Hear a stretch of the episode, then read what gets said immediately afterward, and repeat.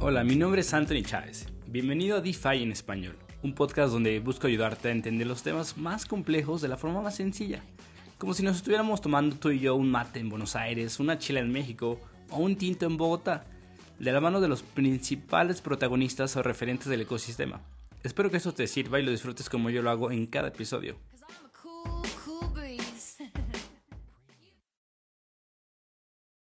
Lo que estamos viviendo pasará a la historia es un gran momento para estar involucrado en el mundo DeFi.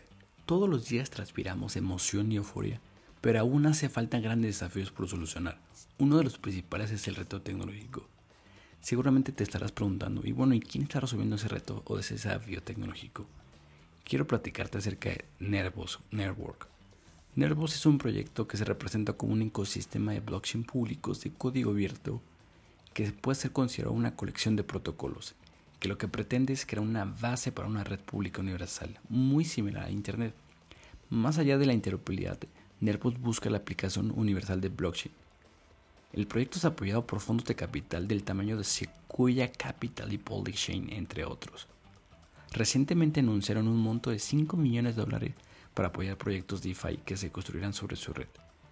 En la descripción del podcast te dejaré el link del grupo de Telegram para que formes parte de su comunidad. Este episodio es presentado por Capital Group, fondo de inversión enfocado en proyectos de criptomonedas, blockchain y DeFi, de los que se destaca principalmente Mex Exchange, Oasis Foundation, Swap y Riff, entre algunos otros.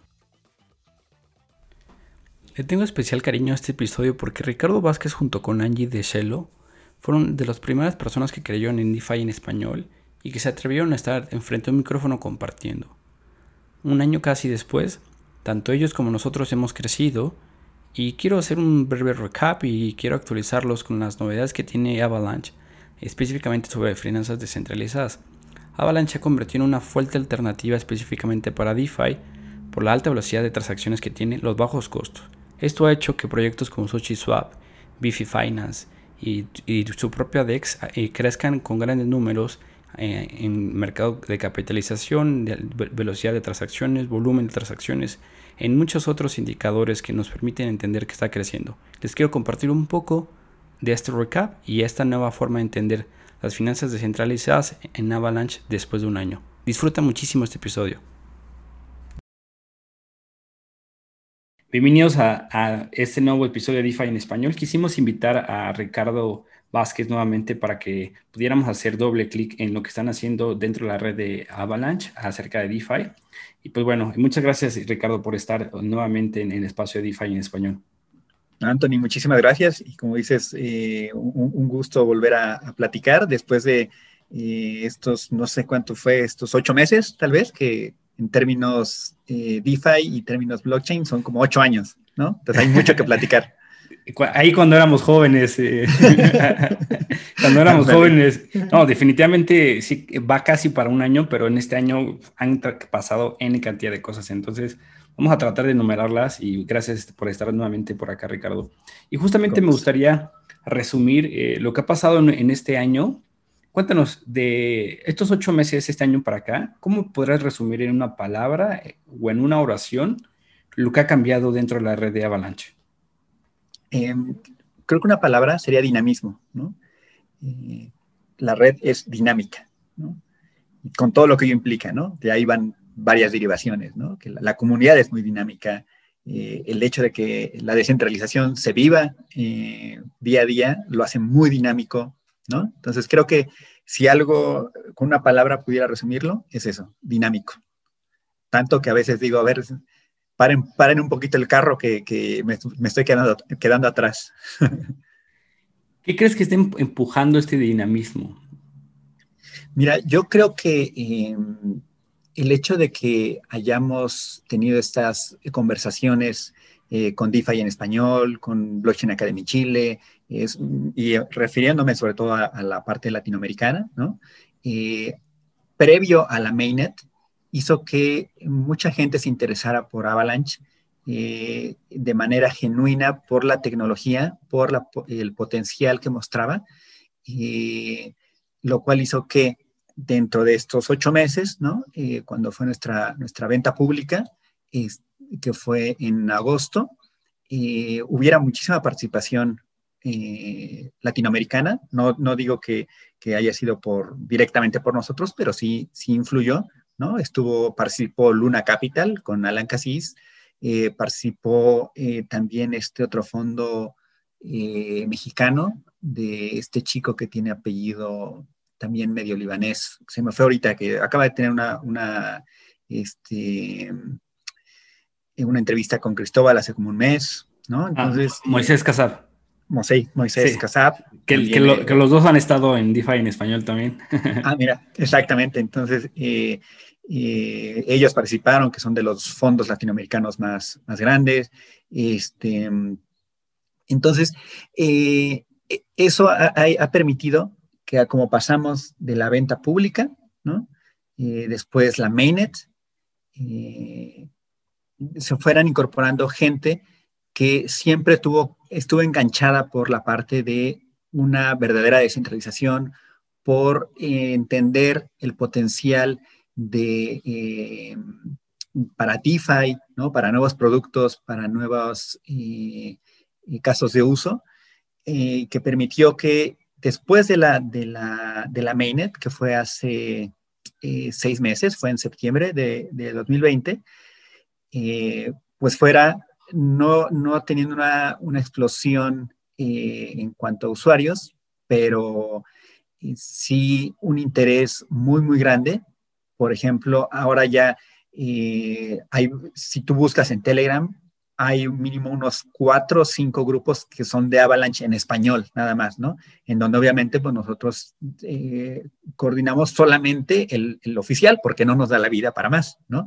Pero que si quieren hablar de precios, si quieren hablar de estrategias de trading, que no, no platicamos tanto en, o no, no, no, no, no lo hacemos dentro del grupo eh, oficial de Avalanche, eh, pues hay esas otras grupos para, para hacerlo, ¿no? Hay un grupo en Argentina, eh, totalmente de, de, Avalanche. Eh, entonces, pues ha sido parte del interés que se ha demostrado. Tenemos más o menos eh, identificados unos 12, 15 nodos validadores de, Avalanche, ¿no? que eso es súper importante. porque sí, actualmente hay una restricción muy, muy fuerte, ¿no? que no había eh, hace, eh, cuando salió la, eh, la mainnet, ¿no? Que son ahorita los 2000 AVAX, ¿no? Que 2000 AVAX, pues ya es una cantidad considerable, pero que hace 6, 8 meses, la verdad es que no tenía, no era una barrera importante, ¿no? Entonces, el hecho de tener nodos validadores, el hecho de tener delegadores en, Latinoamérica, el hecho de tener casos de uso en Latinoamérica, pues va haciendo una bola de nieve que permita que más gente se vaya eh, interesando. Y sin duda alguna, pues agradecerle a, a DeFi en español, que este, fue, fue prácticamente uno de los primeros en, interesarse por el proyecto, ¿no? junto con, con Blockchain Academy Chile. Eh, y, creo que esa ha sido parte de, la dinámica que ha existido, ¿no? que em, ha habido una alineación de, incentivos, de intereses, ¿no? Eh, para, recordar algo, eh, también previo a la mainnet hubo una testnet incentivada en donde pues permitimos que eh, o colaboraran personas con que pusieran su nodo en Amazon Web Services o en cualquier otro servicio de la nube o en su Raspberry y tuvieran esta em, esta retribución de 2.000 AVAX, ¿no? Que a, precio de, eh, de venta pública no era algo considerable, pero ahorita ya que haces los números dices, wow, es, es, este, es una de las mejores tareas que, pudieron haber hecho esos, esos 10, 15 eh, personas en Latinoamérica. Sí, definitivamente cuando en, perspectiva ves, eh, en el mundo cripto siempre eh, se pinta bastante bien, ¿no? Y, en, periodos de tiempo muy cortos.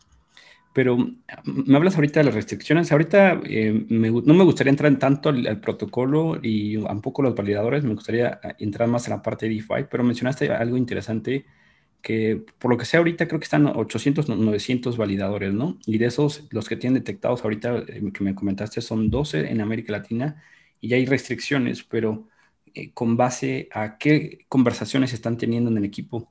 de, lo que se, se, tuvo hace seis meses, que fue la Mainnet, hasta ahorita, ¿qué conversaciones se tienen en el equipo? ¿Hacia dónde están encaminando? ¿Por qué hay estas restricciones?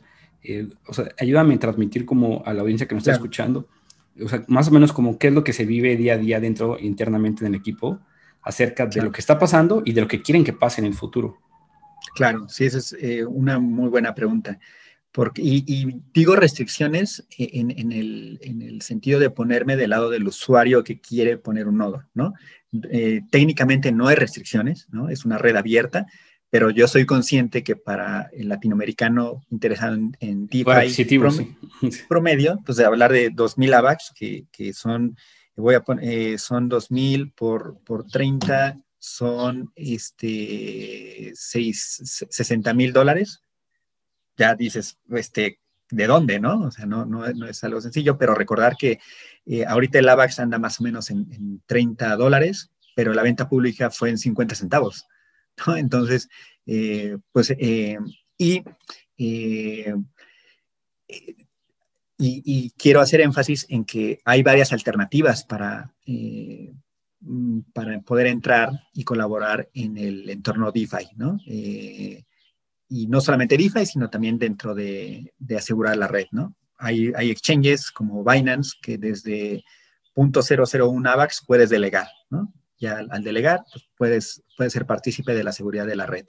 Después, nuestro, el protocolo está que puedes delegar, es decir, no puedes utilizar la infraestructura de otros eh, nodos a partir de 25, AVAX, que ya baja el, costo. No es trivial tener 25 eh, AVAX, pero pues ya, hay gente que, que invirtió tal vez en Bitcoin o en Ethereum o en alguna otra moneda, pues va a decir, ah, bueno, pues lo cambio y, me llama muchísimo la atención, ¿no? Eh, y finalmente, lo de los, los nodos, que son personas eh, que tienen sus, sus 2000 AVAX, ¿no? Eh, y algo interesante es que, y que quiero hacer énfasis, es que estos más o menos 12, 15 nodos que tenemos identificados son nodos que están conectados a un servicio de, la nube o servicio en su, de Internet de, con su Raspberry, eh, con su IP en Latinoamérica. Pero eh, hay gente que se conecta, por ejemplo, a Amazon Web Services y aparece su nodo, aunque esté en, había uno en El Salvador, por ejemplo, había uno en El Salvador, pero puede que esté apareciendo en, en este, en California, ¿no? Porque ahí está la, la, nube de, Amazon Web Services. Eh, sí recuerdo que había un nodo en El Salvador, porque me imagino que tiene su, bueno, no me imagino, tiene su nodo eh, corriendo en casa. Eh, entonces, eso, estos 12, 15 que comentamos son aproximados. Seguramente son más, pero no tenemos, no hay ningún control en el buen sentido, ¿no? O sea, no, no restringimos el el acceso a la red, pero si tú tienes un servicio de la nube, pues estás, eh, no necesariamente apareces en Latinoamérica. Entonces, ese es el marco, digamos, como de infraestructura, eh, en donde eh, está abierto, digo, puedes hacer, hacer staking con un exchange, puedes delegarlo directamente en la plataforma con 25 AVAX o con 2000 tener tu nodo, ¿no? Y de ahí pues ya dejo la puerta abierta para, para que hablemos de, de DeFi si, si así lo, lo, gustas. Sí, justo de, de, esa parte, de, esa cuerda que le quiero jalar, de ese hilo, eh, lo mencionabas, ¿no? El, el, esa palabra que mencionamos constantemente que es permissionless, es decir, que es, sin permiso puedes participar dentro de la red con esas restricciones económicas o más bien incentivos o, formas de entender la participación dentro de la red, ¿no? Y una de las características que definen a, DeFi es justamente que sea permissionless. Entonces, mi, siguiente pregunta es, em, ¿por qué crees que los protocolos, hablando ahorita en startups y, organizaciones, ¿por qué crees que los protocolos eh, podrían voltear a ver a AVA como una red interesante para construir, eh, pues, si ya, o ya existen, moverse a la red o construir sobre AVA desde cero, eh, específicamente hablando de productos o protocolos de DeFi.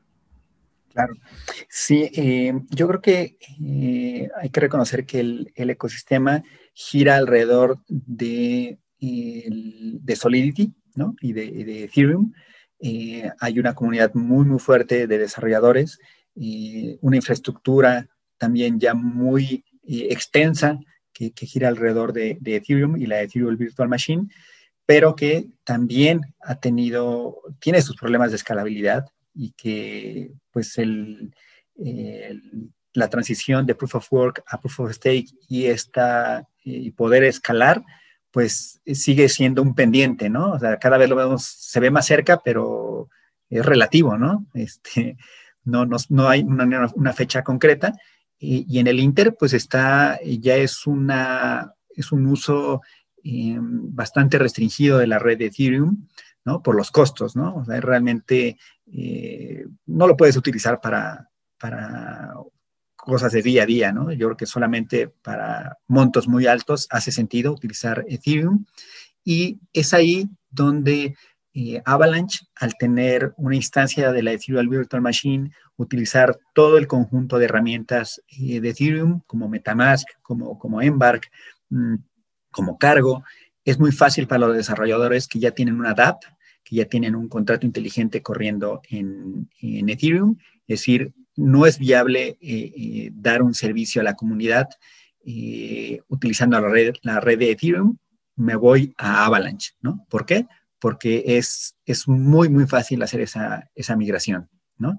Eh, y eh, además de que, eh, no me dejarás mentir, una vez que entras a algunos de los exchanges que, existen en, en, el ecosistema, por ejemplo en Pangolin, pues tú ya puedes hacer diferentes estrategias de trading sin que te desplumen los, los fees, ¿no?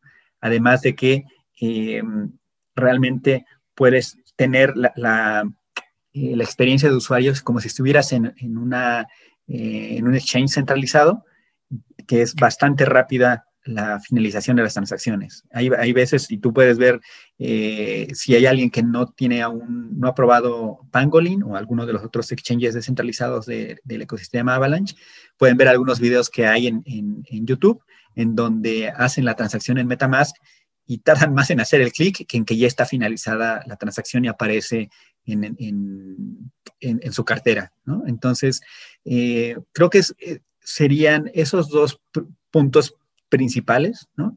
Los costos, que en Avalanche son en promedio, en promedio son una, eh, 1 sobre 80 los costos de, Ethereum y que el día de, eh, hoy, de, hecho, hubo una reducción de 50% en los fees de, de, Avalanche. Entonces ya en realidad es uno sobre 160 el costo que hay de Ethereum, lo que tienes en, Avalanche. Entonces eso es muy, muy atractivo, ¿no? Hay casos de uso que estaban muy restringidos por los costos y que ahora eh, con Avalanche hacen todo el sentido del, mundo para usuarios con eh, transacciones más pequeñas eh, y que estén buscando una experiencia realmente rápida con una instancia, con una finalización instantánea, ¿no? Creo, creo que esos son los dos. Hay muchísimas otras características que pudiera irme incluso a la parte técnica tecnológica, pero de experiencia de usuario, creo que el hecho de que tú puedas tener transacciones instantáneas eh, y, baratas eh, hacen todo, todo el sentido del mundo para, para migrar hacia, hacia Avalanche. Sí, creo que son dos incentivos que los piensas porque el hecho de que el costo es muy alto, pero no deberías de, hacer así, ¿no? O sea, simplemente deberías de pasar y ya. Y, así es. Y justo recuerdo que eh, cuando grabamos el, primer episodio de hablando de Avalanche, hablábamos un poco que la red fue pensada para las finanzas, ¿no? De hecho, cuando entras a la, página es el Internet de las finanzas, eh, el eslogan que ustedes tienen, ¿no? y, el pensamiento, y recuerdo mucho la conversación que tuvimos que el pensamiento, el diseño, eh, de la red está, eh, sumamente pensada para eh, la, emisión, la gestión y el manejo del valor, ¿no? Que es en este caso el dinero. Entonces, hace mucho sentido y recuerdo mucho esa conversación. pero en ese momento era justo una conversación de lo que se buscaba previo a la, mainnet y haciendo ahorita un scope rápido de, los proyectos, porque constantemente están anunciando los proyectos que ya están dentro de la red, me parecieron dos sumamente importantes que creo que dan una muestra de confianza. Eh, uno que fue a finales del año pasado, que fue TrueChuseD, eh, para poder tener un, un, stablecoin. Bueno, existen varios, pero uno de los referentes ¿no? dentro de la red.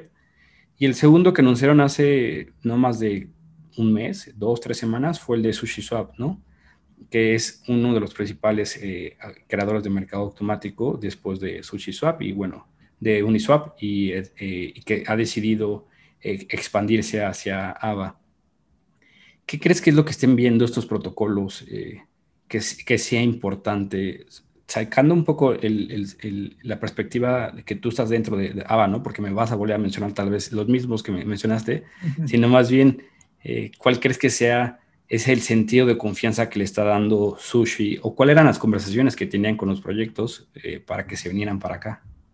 Claro, yo creo que em, sin duda alguna los proyectos están viendo que eh, están mm, perdiendo usuarios por, porque pues, se restringen las, o, no hace sentido hacer transacciones en donde vas a pagar más gas de lo que vas a poder eh, obtener, ¿no? Entonces, eh, han estado sin duda explorando otras alternativas y yo creo que, por una parte, eh, llama muchísimo la atención e, está tres jugadores, por una parte, que es Polkadot, Cosmos y, Avalanche, ¿no? Entonces, cuando ellos visualizan hacen un primer acercamiento, son muy similares eh, los tres proyectos. Pero cuando dices, ok, ¿cómo hago el deployment de un, eh, de un AMM, de un, este, de una DAP? Eh, realmente quien ya está, está totalmente funcional, compatible y sin fricciones es Avalanche. El que ya tiene el campo listo para jugar. Exactamente, exactamente. Los demás eh, me parecen proyectos interesantes, eh, pero que están en planos todavía, ¿no? De saber, eh, no, hay, no hay DEX, en, hasta donde yo tengo entendido, corrígeme, no hay DEX en, Cosmos, no hay DEX en, Polkadot, ¿no? Este, están todavía construyendo varias características de su infraestructura. Y eso por un lado, ¿no? De, los, de estos proyectos que tienen como bandera la descentralización. Y por otro, está el, eh, un ecosistema que es muy eficiente, ¿no? Que es eh, la Binance Smart Chain, eh, que, sin duda es, interesante, pero que cuando, que no es permissionless, ¿no? Porque pues todos están palomeados por, un solo jugador, este, y que pues al, trader, este, pues no, es algo que no le, no, no le hace mucho ruido, dice, me está dando una buena experiencia de usuario, tan, tan, ¿no? Pero eh, eh, cuando haya, eh, hay riesgos asociados a que no sea permissionless, ¿no? O que sean solamente, creo que son 21 validadores, más o menos, corrígeme, o 25 tal vez, no, no recuerdo. Este, 29 que están 4 ahorita como default. Sí, 25, 21, 29, 25. Es, exacto, no más de 30, digamos. Y, y eso tiene riesgos asociados, ¿no? que, que, es una eh, no quiero ser ave de mal agüero, pero pues hay riesgos que son inherentes a esa, a esa arquitectura, ¿no? Entonces yo creo que los, los proyectos eh, ven, eh, hacen su primer scope y dicen, ok, Avalanche hace sentido cuando comparo Cardano, Polkadot, este, Cosmos, dicen, Avalanche es el, el, el proyecto este, en el cual debo de moverme. Y cuando evalúas por la parte de esta interoperabilidad, que en este año ha sido muy, muy importante, pues sin duda eh, parece que hay tres proyectos que están liderando, ¿no? Que es Ethereum, eh, sin duda alguna, eh, Binance Smart Chain y Avalanche, ¿no? Y se empieza a ver esa comunidad o esa interoperabilidad ya de facto, ¿no? En donde hay puentes entre, entre esas tres, esos tres ecosistemas y que eh, creo que es en beneficio del usuario final, ¿no? Creo que es algo bastante interesante porque nos hace eh, a esos tres jugadores eh, entregar mejores productos entregar eh, mejores eh, repositorios para los desarrolladores que quieran migrar. Y finalmente, pues la competencia siempre es, es, buena para el usuario final, ¿no? entonces, yo creo que al menos en el 2021, creo que estos tres ecosistemas son quienes van a, a tomar la delantera, tanto por developers que van a estar utilizándolo, como por eh, usuarios, que cada vez hay, hay más en las diferentes opciones ¿no? de estas plataformas. Sí, justo, justo quería ahorita que eh, entrábamos un poco a platicar acerca de los protocolos DeFi que hay como Pangolin, pero ahorita regresamos a ese tema y ahorita que lo mencionas, eh, estos puentes tienen que ver mucho con la ideología, ¿no? O sea, porque lo que hizo muy bien Binance Smart Chain fue decir, yo quiero empezar a atraer usuarios de, de Ethereum y construir un puente que me permita en, no olvidarme de ojos que ya están, que es la red más grande ¿no? de Ethereum.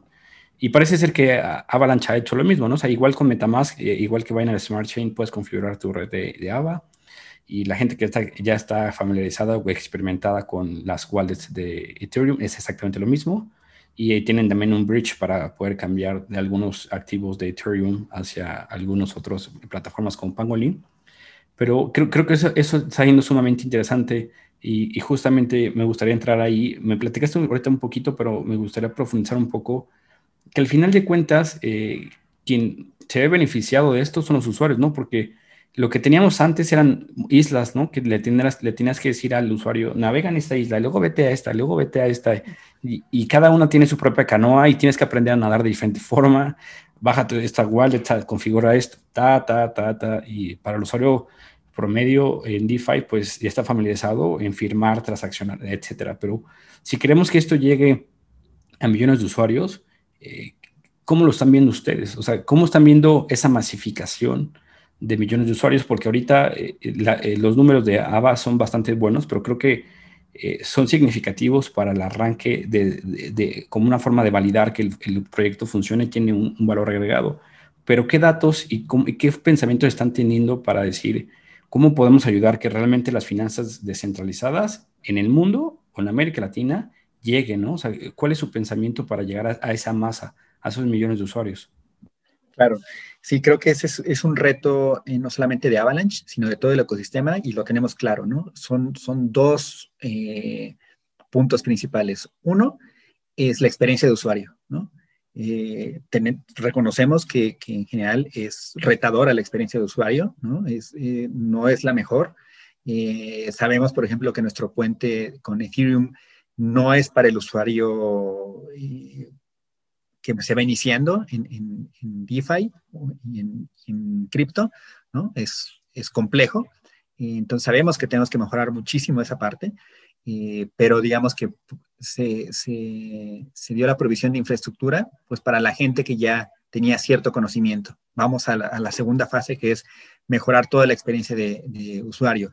Una vez que ya estás en, la, en el ecosistema de Avalanche, eh, realmente es muy, eh, terso, ¿no?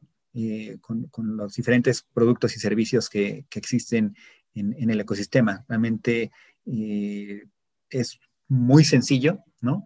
En donde la, única, eh, el único problema es poder sellar ese pasaporte para pasar de Ethereum a, Avalanche, ¿no? Incluso ahí en la comunidad decían que prefieren utilizar la vista panorámica, ¿no? Es decir, si tienes algo en la red de Ethereum, mejor, mejor este, eh, haces el, en un exchange, lo cambias por, por AVAX, de AVAX te pasas a, la wallet de Avalanche y después te lo mandas a la C-Chain y ya le diste la vuelta, ¿no? En lugar de utilizar el, puente, digamos, de cuota, eh, haces la ruta panorámica, ¿no? Este, pero sabemos que hay muchísimo que, mejorar aún. Em, y la otra es, el otro punto, es el tema del de, móvil, ¿no?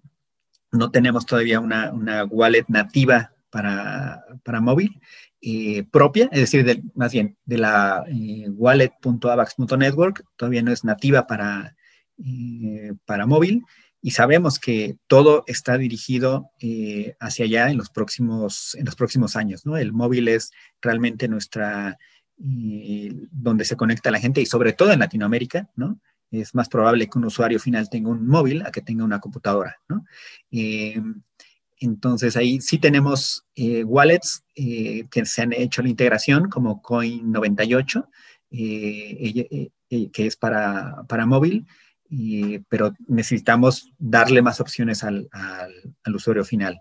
Entonces sabemos que por ahí vienen, vienen los retos, además de incrementar nuestra oferta de, servicios. ¿no? que, atraigan a, más usuarios y que eh, provean eh, servicios para inclusión financiera, para inversión, para, para DeFi, eh, también para jugadores institucionales, ¿no?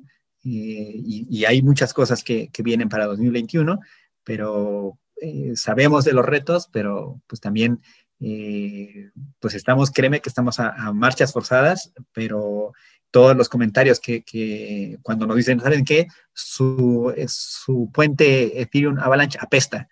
Bueno, está bien, este, pero, pero es, alguien que ya lo usó, ¿no? Y esa retro es más que bienvenida. Y, sirve para decir, claro, sabíamos que era, era, no era la mejor experiencia de usuario, hay que acelerar, ¿no? Hay que acelerar y darle la mejor experiencia a nuestros usuarios. Y, a ver, si, ahora vamos poniendo eh, ese roadmap eh, de herramientas, em, cuando platicábamos, ah, estaba, todo el foco estaba pues, en la Mainnet, ¿no? Muy próxima, eh, próximamente va a salir la Mainnet, que va a ser este espacio donde se van a empezar a construir. el em, siguiente fue tener este bridge entre Ethereum y, Avalanche. Y el, el, siguiente que casi la mayoría de las redes dan es tener este DEX que te permite hacer swaps, ¿no? O sea, porque si tú tienes en el campo eh, abierto sin poder eh, permitirle al usuario intercambiar valores y hacerlo de forma directa entre ellos, pues no tienes volumen, eh, no tienes liquidez, o sea, no tienes como un camino donde el usuario se, le identifique, ¿no? Digamos que este fue el, tercer paso importante para, para, poder habilitar estas finanzas descentralizadas y empezar a traer nuevos activos. Y a partir de ahí ya se empezaron a venir algunos activos como TrustUSD y, y proyectos como SushiSwaps. En este roadmap, eh, digamos que de este casi mediano año de 2021 hacia el 2022, ¿cuáles son las herramientas que están poniendo atención? Eh, ya has mencionado una, que es este, fortalecer este bridge en Ethereum, pero ¿cuáles son las que tienen en, la mente para eh, ayudar a que el ecosistema DeFi florezca? Claro. Em, mira, yo creo que eh, una de las principales es, encontrar más casos de uso en, América Latina, ¿no? Em, más desarrolladores que volteen a, ver a Avalanche. y afortunadamente, en la comunidad, tanto en, México como en Argentina, como en España, ya, ya nos voltean a ver de manera... Es, es una de las primeras eh, plataformas que se le viene a la mente cuando piensan en realizar una solución DeFi, hablando en términos específicos de DeFi. Eh, y eh, parte de eso eh, también es que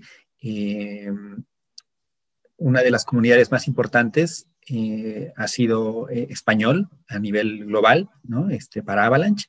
y no, no, es, no es coincidencia, ¿no? Hoy compartía una infografía sobre los, los idiomas más usados en Internet y está obviamente el inglés, el segundo es el ruso, eh, el tercero es español y el cuarto es el turco, eh, y eso es importante porque justamente nuestros principales mercados es justamente en, inglés, porque es el, no es nada sorprendente, porque es el idioma global, pero eh, Turquía y la comunidad en español es las comunidades más grandes que tenemos dentro de Avalanche, ¿no?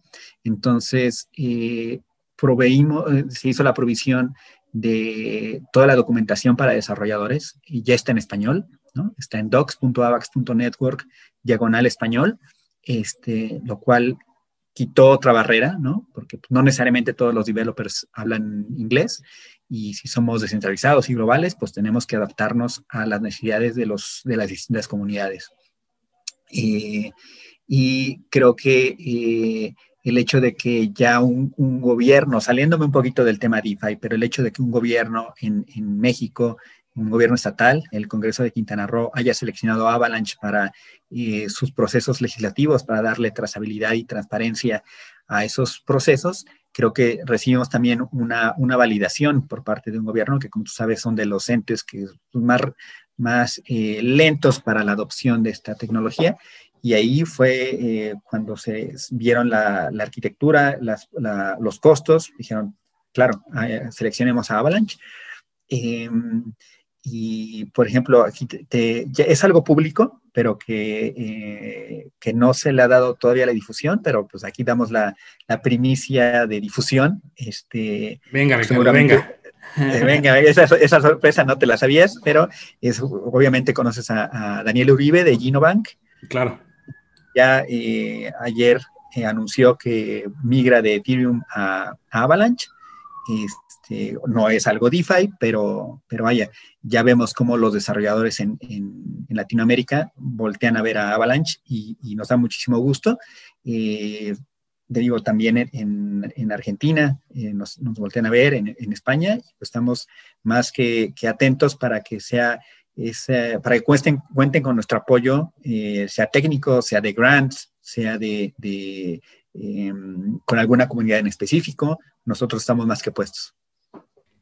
Es que mira, ahí tocas algo súper importante que cuando, empezó el debate de Binance Smart Chain, em, desde Europa eh, del este, no oeste, eh, se criticó mucho la descentralización, ¿no? Y en América del Sur, específicamente hablando, que es nuestra principal audiencia argentina, muchas de las voces eh, iban dirigidas hacia la, la, descentralización es muy buena, pero cuando estás hablando con países con altas inflaciones, con problemas N cantidad de problemas económicos.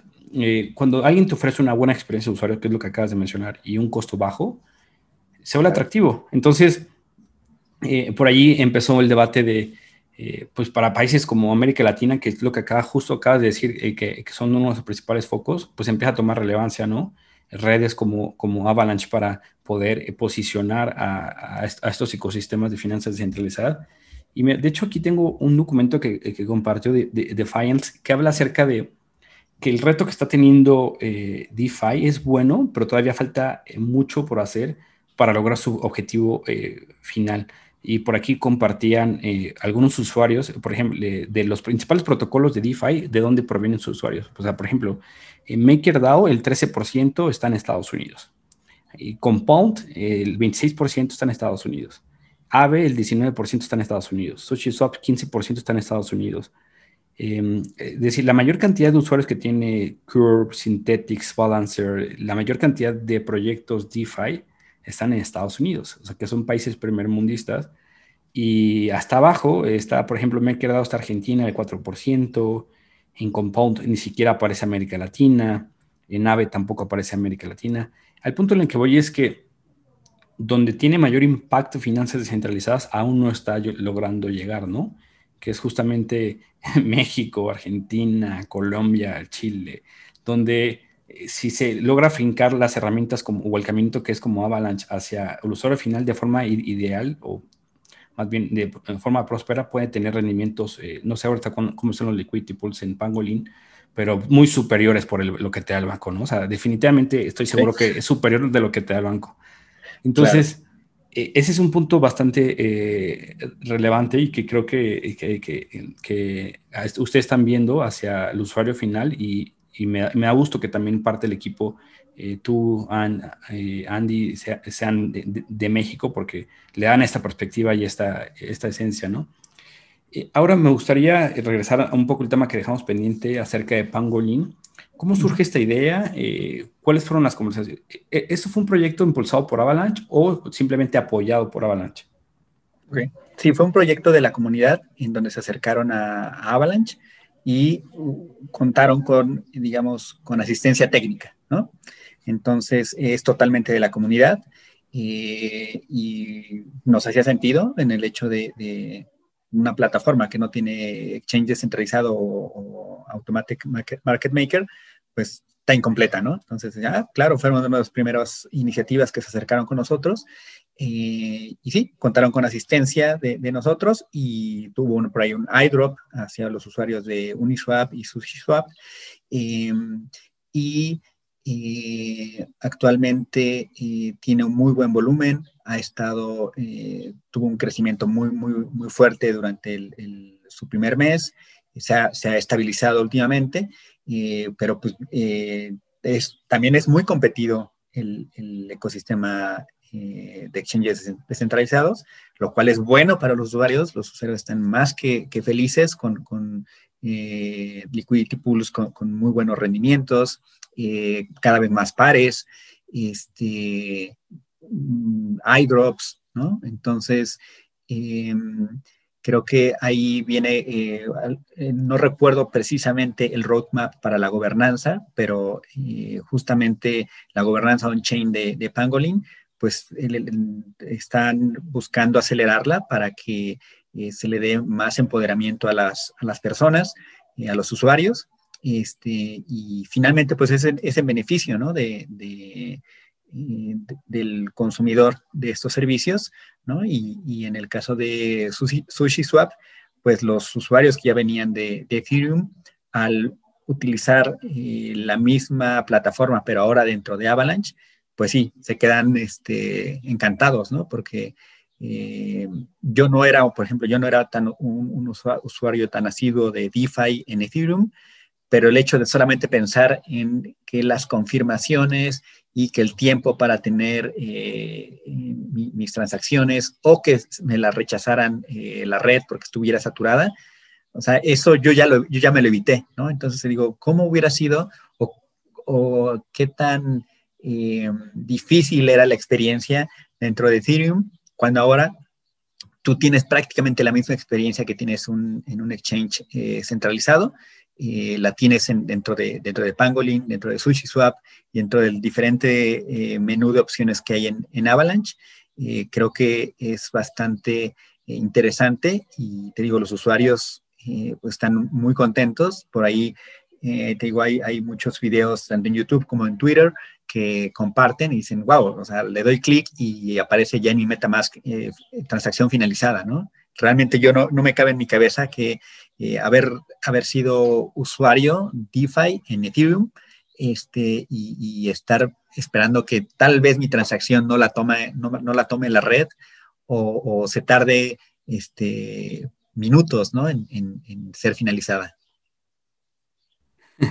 Sí, es la historia de todos los días de, DeFi sobre Ethereum.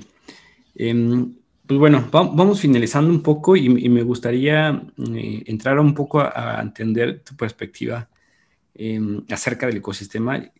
No, no, como Ricardo dentro de, de AVA, bueno, indirectamente lo vas a hacer porque estás colaborando eh, eh, en, en, el interior del equipo, pero una pregunta que, que hago constantemente, que, que, me gusta ver ese cambio de pensamiento, eh, es eh, justamente cuando entraste en el mundo de blockchain, Ethereum, DeFi, o como el slash, lo que le quieras poner, criptomonedas, eh, etcétera, em, ¿tenías una idea? ¿Y qué idea has dejado o has abandonado hasta este momento? O sea, ¿qué ya tenías antes, que, que sostenías fuertemente y que ahorita dijiste, creo que ya no? Eh, mira, eh, eh, es curioso, pero, y, lo, mencioné ahorita, ¿no? Yo no era usuario de DeFi, es más, yo era detractor de DeFi, ¿no? Cuando, cuando, cuando tú eras uno de los principales pioneros en DeFi en, la comunidad latinoamericana. O sea, es que es normal, ¿no? Cuando no entiendes algo, y hay que yo soy transparente. Y, yo soy así con los NFTs, yo estoy así, yo estoy así ahorita con los NFTs. No entiendo, pero sé que hay algo ahí. Exacto, entonces cuando veía que tú empezabas a, hablar de DeFi, eh, hay diversos grupos que hablan sobre, sobre ello, ¿no? El farming y demás, y obviamente no lo entiendes y dices, no, eso es, este, es pura especulación y, y no, no tiene mucho sentido pero pues obviamente por, por, la propia experiencia y por las mismas necesidades laborales, pues te vas metiendo y dices, a ver, pues sí hace sentido, ¿no? Sí hace todo el sentido del mundo, este, y te vas quitando, este, ahí cochambre mental, ¿no? Dices, no, pues sí hace sentido y, y, este, para la comunidad latinoamericana, como tú lo has dicho, eh, muchísimo más, ¿no? Eh, ya, ya, o sea, ya, ¿quién, eh, ¿quién ahorra en bolívares en, en Venezuela? ¿Quién ahorra en peso argentino? Espero que sean muy pocos, ¿no? La verdad, porque, porque es una lástima que, que, así sea, ¿no? Porque, pero pues esa es la, es la realidad que nos ha tocado vivir, nos tocó vivir en, modo este, experto, ¿no? Que si fuera videojuego, pues Latinoamérica es modo experto. Legendario. Pues ni modo, exactamente legendario, ¿no? Entonces, pues sí, eh, tenemos que cerrar la brecha para que esos porcentajes que mencionabas de usuarios en Estados Unidos cada vez sean menores, no porque haya menos allá, sino porque nosotros seamos más, ¿no? Completamente. Entonces, eh, creo que la labor que, hacen este tipo de espacios es muy, muy importante. Eh, en Avalanche, por ejemplo, hacemos un quiz todos los viernes en donde eh, hacemos preguntas sobre las diferentes integraciones, sobre las diferentes características del consenso, sobre cómo utilizar las herramientas, ¿no? Y se les, eh, se les retribuye con, puntos que al acumularlos puedes cambiarlos por, por AVAX. Y, somos conscientes que el principal eh, la principal brecha que tenemos que cerrar es de educación y de conocimiento, ¿no? Y, siendo yo eh, quien lo entendió en carne propia, ¿no? De, ser un detractor de DeFi, porque, porque lo era, ¿no? Todavía me acuerdo hace un año que decía, no, es que DeFi no, no, no, no le veo. No, hasta me acuerdo que decía, es que no debe ser DeFi. Me acuerdo que estuviste ahí un par de ah, semanas encontrándole el verdadero nombre, que, me, que, me, había sugerido, creo que Open Finance, que, que, a ver, así es como lo recuerdo, como empezó DeFi, mucho la gente decía Open Finance, finanzas abiertas. Eh, pero mm, tú como que intentabas encontrar, hiciste ahí también una encuesta en Twitter, ¿no? Eh, para, ver cómo, cómo, era y al final pues ya se quedó definitivamente eh, finanzas descentralizadas, pero ok, entonces ese este es un pensamiento que, que, que, no tenías y, y que, cuando, y que has abandonado, pero ¿existe alguno, perdón, que, no tenías y que adquiriste? ¿Existe alguno que tenías y dejaste? Mm, eh, pues me parece que, em, que no, eh, en el sentido de, mm, por ejemplo, algo en, donde me parecía que eh, tenía, hice, pasó el ejercicio contrario, ¿no? En DeFi no lo entendía y era, tenía muchísimas reservas e incluso era un poco detractor, le llamaba Open Finance o Fair Finance, ¿no? Finanzas justas, porque pues, para el usuario latinoamericano descentralizado dices, ¿eso qué me da? ¿no? Si ya le dices, son finanzas justas, dices, ah, ok, sí, porque tenemos toda esta experiencia con los bancos este, usureros y demás. Ahora, eh, con, con, los NFTs, me, me pareció, eh, desde el principio me parecía que había algo que sí, me hacía sentido y sí me hacía clic desde el principio. No sabía qué, y poco a poco lo he ido, lo eh, creando. Lo, lo, he ido reforzando. Entonces, con DeFi era detractor y eh, educándome llegué a decir, claro, hace todo el sentido y sobre todo para Latinoamérica. Y en NFT, obviamente mm, era algo nuevo, pero sabía que me hacía sentido y me hacía sentido porque yo de, cuando era más joven, este, yo, yo coleccionaba mucho, muchas estampas, ¿no? Sobre todo las del Mundial, ¿no? De las Panini, y coleccionaba este, eh, tenía ahí mis álbumes de, los supercampeones y demás, ¿no? A ti ya no te tocó esa caricatura, supongo, este, pero me hacía sentido, dije, ok, eh, el NFT es la siguiente derivada de, o la siguiente generación de coleccionables, ¿no? Y creo que esa es la punta del, del iceberg, ¿no? Eh, realmente Vamos, ojalá tengamos esta conversación en, el siguiente capítulo. Vas a ver cómo los coleccionables son, son solamente la punta del iceberg de los NFTs. Vienen muchísimos casos de uso que, están construyéndose y que eh, va a ser nuevamente como el Internet y el correo electrónico. Ahora el Internet lo utilizamos para N cantidad de cosas y el correo electrónico es un accesorio más, ¿no?